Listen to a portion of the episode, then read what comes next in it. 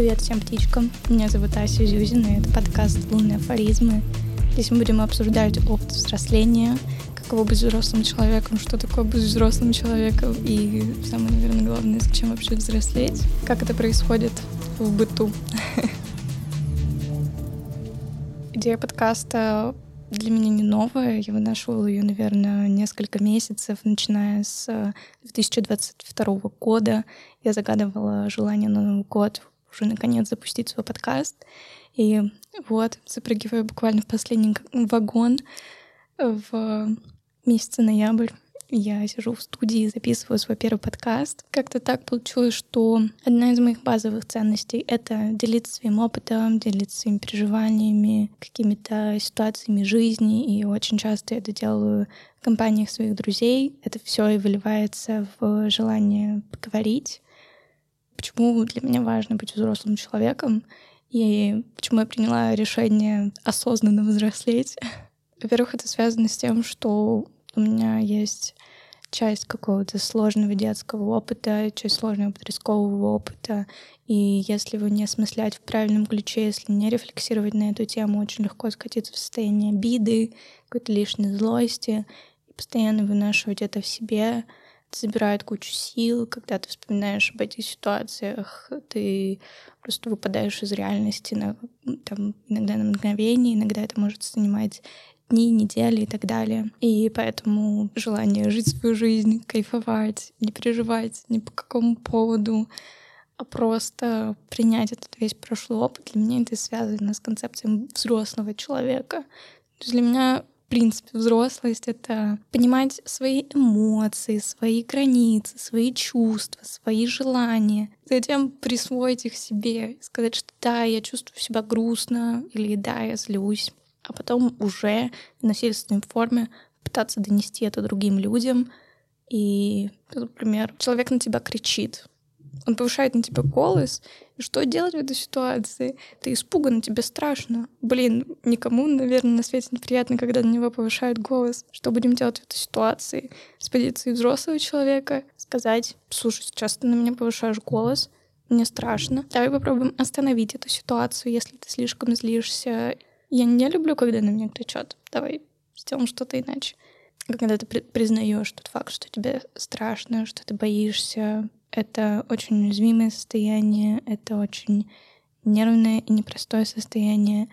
И да, зайти в него, наверное, не так просто, как кажется с первого раза. Вообще, когда я впервые услышала диалог двух взрослых людей в подобном ключе, я офигела. Я подумала, что это все выглядит как будто бы вы из книжек по психологии. Неужели люди, правда, могут так научиться разговаривать?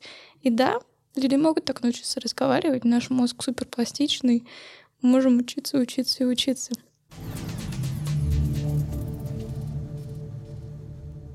Противовес, наверное, взрослости. В первое, что в голову приходит, детскость. Что такое быть ребенком? это быть сто процентов искренним. Это быть настолько искренним, что тебя совершенно не волнуют границы других людей. Ты не хочешь их уважать, тебе на это как-то больше все равно. Тебя не волнуют их интересы. Если углубляться в транзакционный анализ, то помимо взрослого ребенка есть еще фигура родителя, которая тоже таится внутри нас, и это какие-то чувства про контроль, про стыд, вину, про то, что ты в первую очередь думаешь о других людях, а потом о себе. Да, это тоже присуще каждому из нас. И я думаю, что эту фигуру можно внутри себя перевернуть в какого-то заботящегося родителя, заботящегося о ребенках, о уязвимых чувствах внутри нас. Но самое главное не утопать в каждом из этих состояний, а стараться выстраивать отношения с другими людьми с позиции взрослый-взрослый, потому что так у нас будет гораздо меньше проблем, я, возможно, чуть позже поделюсь ситуациями, чем это может быть чревато.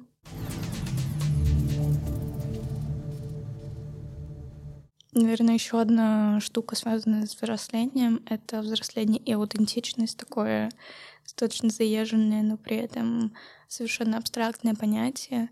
Для меня аутентичность — это про желание и стремление понять себя, свои базовые принципы, свои вообще базовые ценности, на чем зиждется твоя реальность, твой мир. Например, я уже сказала в начале подкаста, одна из моих базовых ценностей — это делиться с другими людьми.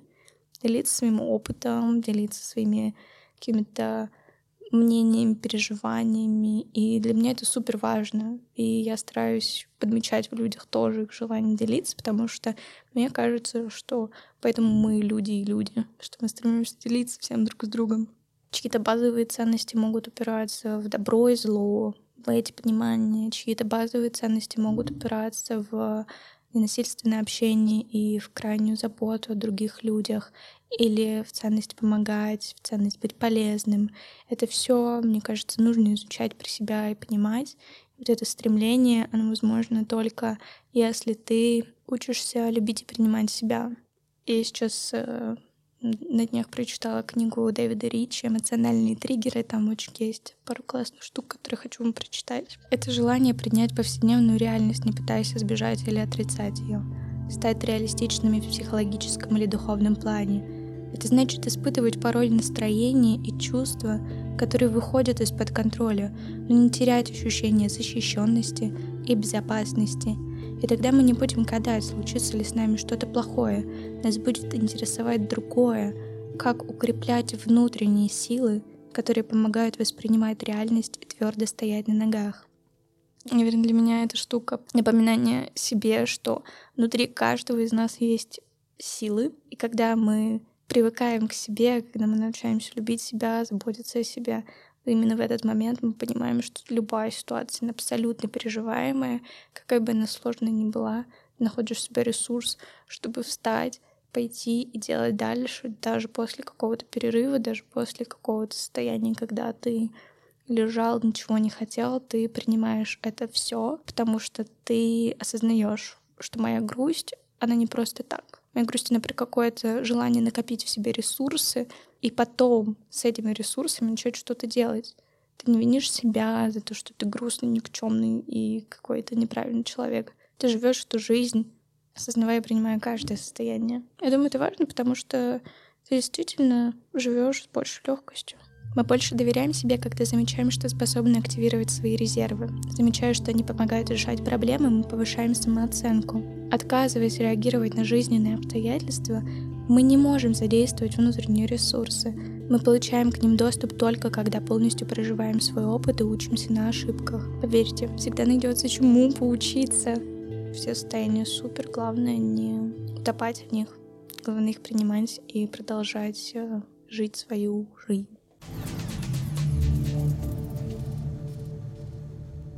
Тут, наверное, следующий пункт моего восприятия взрослости — это пункт принятия решений. Принимать решения, мне кажется, всегда непросто. К некоторым решениям мы привыкаем, к некоторым ситуациям вообще совершенно нет. Что тут опять важно для меня? Это отделять происходящее от своего состояния. И важно понимать, что вот есть ситуация, она просто есть, а мое состояние — это то, чем я реально могу управлять. Для этого оценивать свои ресурсы и, исходя из этого, давать вообще Вселенной обратную связь, давать всем людям обратную связь, давать работодателям обратную связь, давать э, партнеру обратную связь, маме обратную связь, кому угодно, даже продавщице в магазине, мы всем даем обратную связь, исходя из своего ресурса, исходя из состояния, которое мы сейчас замечаем, подмечаем в себе. И, наверное, еще одна из вещей, которые меня часто волнуют в принятии решений, это анализ, могу ли я контролировать эту ситуацию. И когда ты понимаешь, что вот есть зона моего влияния, а вот есть зона влияния окружающих, э, например, зона политического влияния, там я гораздо, гораздо меньше крупицы, чем э, мой быт, моя рутина, мои, о, там, не знаю, мое питание, мой баланс витаминов в организме. Это, это моя зона контроля. Но уже даже в диалоге с другим человеком, с своим партнером, моя зона контроля снижается гораздо-гораздо сильно, потому что вот он, другой человек. И я не могу контролировать ни его мысли, ни его чувства, ни его реакции. Я могу, опираясь на какой-то прошлый опыт, предугадать, что он может сделать так, а может вот так точно не сделать. Но по сути дела, я ведь даже не понимаю его состояние на данный момент.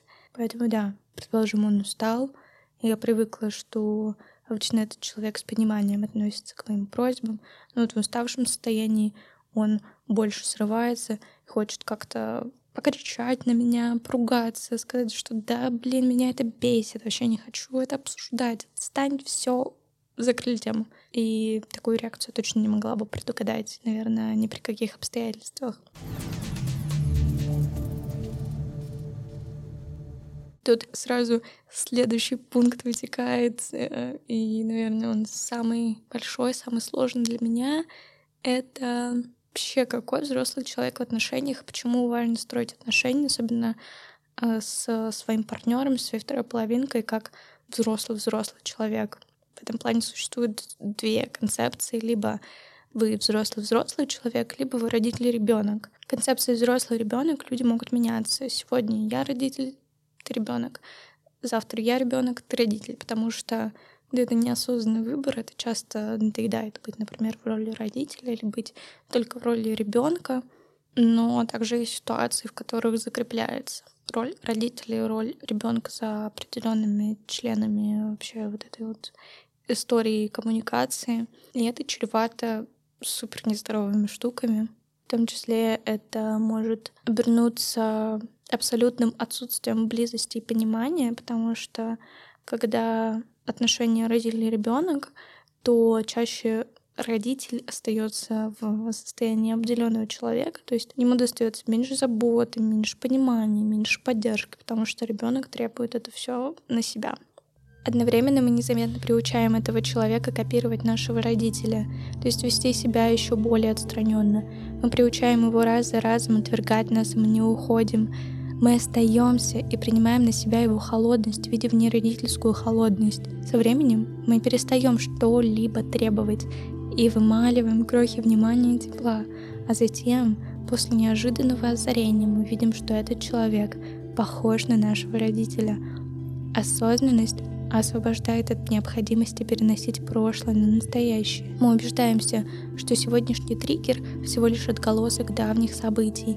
Мы наблюдаем, как прошлое разрушает наши отношения и как мы поддаемся одним и тем же триггерам.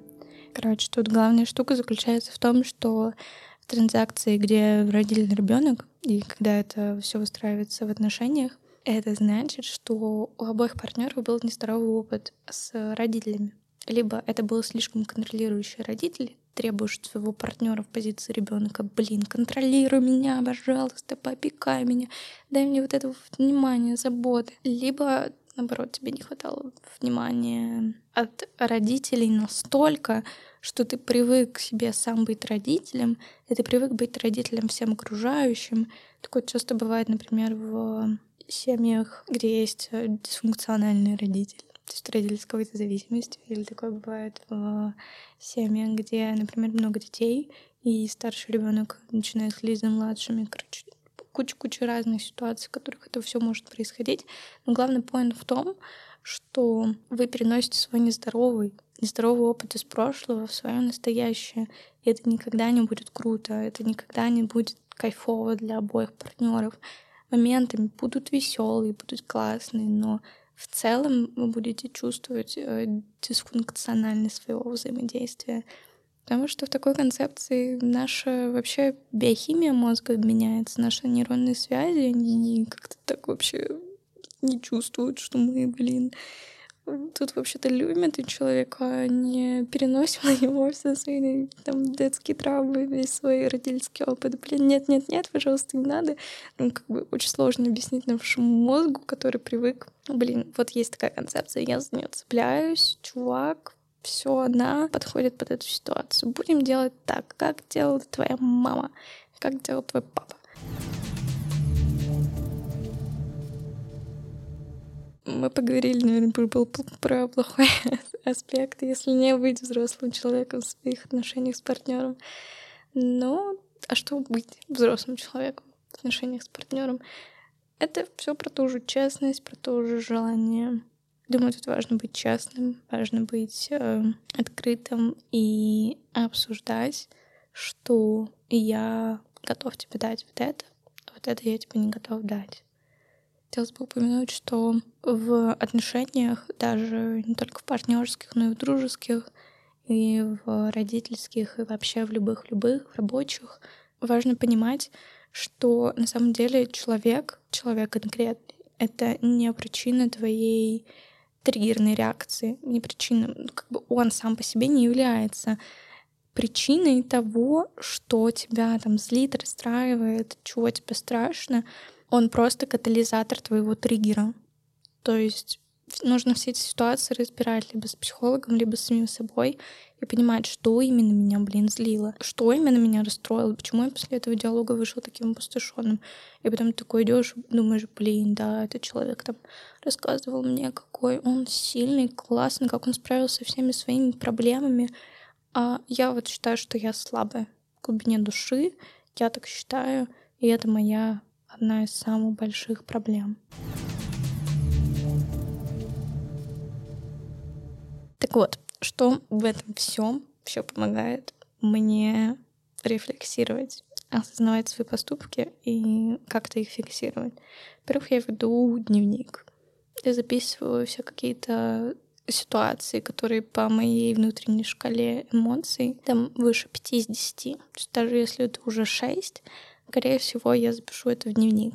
И есть такая когнитивно-поведенческая табличка, она называется дневник СМЭР или дневник ситуация, мысли, эмоции и реакции, куда ты абсолютно беспристрастно в одном-двух предложениях записываешь ситуацию, свои мысли относительно нее, свои эмоции, которые возникли, и свою реакцию. Например, ситуация на работе, где твой коллега тебе говорит, что не успевает справиться со своей задачей, скорее всего, тем самым он подводит тебя, потому что вы были вдвоем ответственны за какой-то пул обязанностей. И вот э, мысли в этой ситуации могут быть такими. Это, если что, тоже реальная ситуация. Он бездельник, он лодырь. Да что он там думает про время вообще? Как он мог не рассчитать свои силы? Как можно взять на себя ответственность и не выполнить это. Это мысли сейчас были про этого человека. А что в этот момент я думаю про себя? Блин, вот я неудачница, надо было все самой делать. Да опять зачем я доверяю другим людям? И я просто слабачка. Эмоция, обида, злость, грусть. Реакция, которая была в этой ситуации. На эмоциях сказала, что мне вообще не нравится эта ситуация, мне не ок потому что человек подвел меня. То есть он вмешался в мое личное время, мне это вообще не нравится. Теперь я должна выполнять часть работы за него, или мы оба получим какую-то антинаграду, какой-то выговор. Короче, такой дневник очень классно помогает фиксировать, и спустя какое-то время ты уже даже без записи в моменте начинаешь замечать, какие у меня мысли, какие реальные эмоции я испытываю, какую реакцию я неосознанно дал, или какую реакцию я могу дать, если как бы я, я беру паузу в этом моменте, паузу на эмоции, это примерно там 10, 15, 20 секунд, и потом уже даю какую-то реакцию. Да, можно также отследить, какие вообще от этого последствия, что, например, меня потом весь день эта ситуация мучает, я испытываю чувство вины, что так сорвалась на своего коллегу, или меня она мучает, потому что, блин, я хожу и злюсь на него не переставая. Я думаю про то, что там я тиран, я злодей.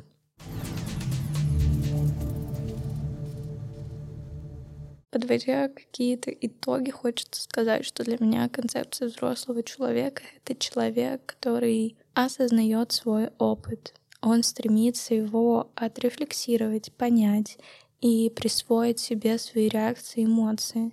Он не думает, что я просто просто реагирую на окружающий мир. Он пытается понять, почему я так реагирую на этот окружающий мир. Блин, что меня так злит вообще в, в этом всем, что меня так беспокоит, что меня тревожит. Да, ты начинаешь копаться внутри себя в этом каком-то пространстве, изучать его, понимать себя, тебе становится реально легче жить, потому что у тебя нет желания переложить на других людей ответственность, потому что ты понимаешь, что бы они ни сделали, это было мое поведение, и только мое. У тебя нет желания обвинить других людей, у тебя нет лишней злости, ни гнева или агрессии. Ты в таком как бы, состоянии полной самости Самое что классное, тебя сложнее задеть, тебя сложнее расшатать, тебя сложнее отвернуть от твоих целей, твоих интересов. Мне нахамил этот человек, потому что я плохая.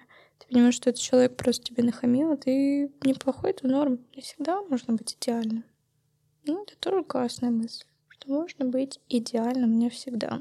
Отчасти мне помогает в этом терапии, и, может быть, не отчасти, а во многом мне помогает в этом во всем терапии, потому что да, ты рассказываешь про какую-то самую сложную ситуацию за неделю, ты начинаешь копаться, копаться, копаться, и доходишь до какого-то настолько вот просто банального и очень глупого убеждения про себя, который даже практически не касается другого человека. Теперь оно подсвечено в твоем как бы сознательном, и тебе легче его замечать по этой же самой причине, что я там думаю, что я слабый человек, или меня триггерит это потому, что я думаю про себя, что я непунктуальный человек, или меня это триггерит, потому что я думаю про себя, что я недостаточно красивый, недостаточно умный человек.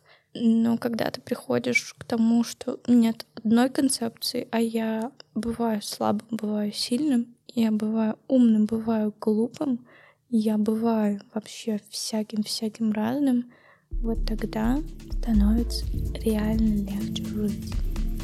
Это был подкаст «Лунные афоризмы». Меня зовут Ася Зюзина. Спасибо, что вы послушали этот выпуск. Я надеюсь, он был полезным, интересным. И скоро услышимся.